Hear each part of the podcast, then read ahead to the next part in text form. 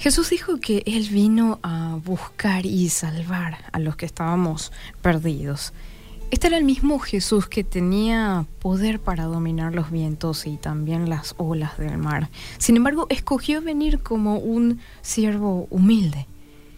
Los evangelios nos dicen que oía pacientemente los gritos del pueblo a multitudes que le rogaban que los liberara de sus problemas y él obviamente satisfacía sus necesidades.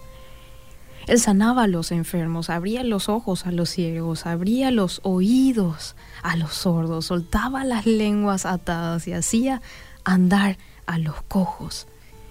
Jesús liberaba a los cautivos de toda forma de esclavitud, incluso resucitaba a muertos.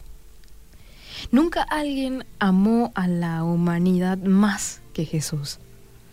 Él se preocupaba por las multitudes que tenía ante él. Los veía como ovejas perdidas que necesitaban un pastor. Y la verdad es que nadie en la historia debería ser más adorado, más respetado y también amado que Jesús. Él demostró verdadera compasión por las personas que encontraba. Lloró por la ceguera espiritual del mundo y derramó su vida por nosotros. Pero a pesar de las cosas buenas que hizo Jesús, el mundo lo aborreció sin causa. Así que, ¿qué hizo Jesús para ser tan despreciado, tanto en sus propios días como en el presente? Bueno, en pocas palabras, el mundo lo aborreció porque Él vino como una luz para liberar a todos nosotros de la oscuridad. Él dijo, yo soy la luz del mundo, el que me sigue no va a andar en tinieblas, sino que va a tener la luz de la vida.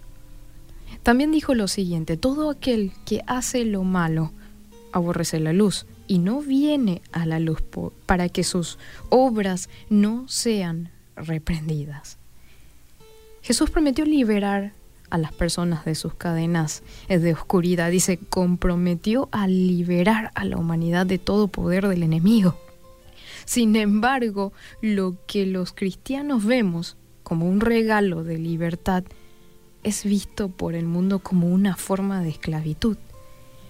Y es porque la humanidad obviamente ama más su pecado y no desea ser libre de éste.